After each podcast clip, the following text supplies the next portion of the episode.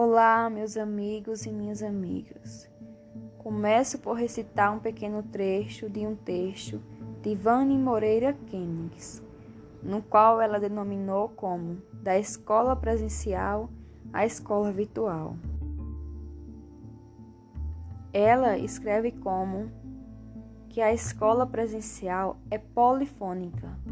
Os sons se espalham pelos ambientes e dão sentido ao espaço educativo. Vozes se mesclam nos corredores e nas calçadas próximas. Ecos que povoam com lembranças de imagens, cores e cheiros. Uniformes, sorrisos, suor. Quantas lembranças surgiram após ouvir essas palavras? Realmente, a pandemia do Covid-19 transformou a vida de todos. E vivemos em um contexto de escolas virtuais, no qual passar a manhã, a tarde ou a noite em frente a uma tela se tornou algo normal, se tornou algo da rotina. Sem contar que até aqueles professores que se restringiam ou restringiam seus alunos de contato com as tecnologias da comunicação, não tiveram outra opção a não ser se renderem a esse novo modelo de ensino. Talvez porque fosse a única opção de não parar de vez com a educação.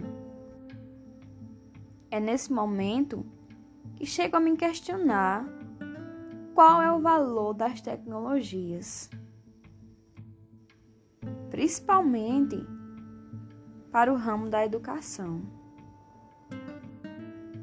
Kennegs, ela nos diz que a escola virtual é um local de se partilhar fluxos, mensagens para a difusão dos saberes, no qual se constrói com base no estímulo à realização de atividades colaborativas.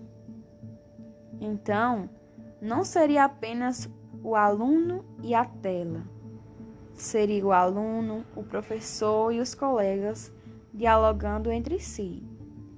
É evidente que não seria da mesma forma que antes, porém, teriam uma ajuda super importante.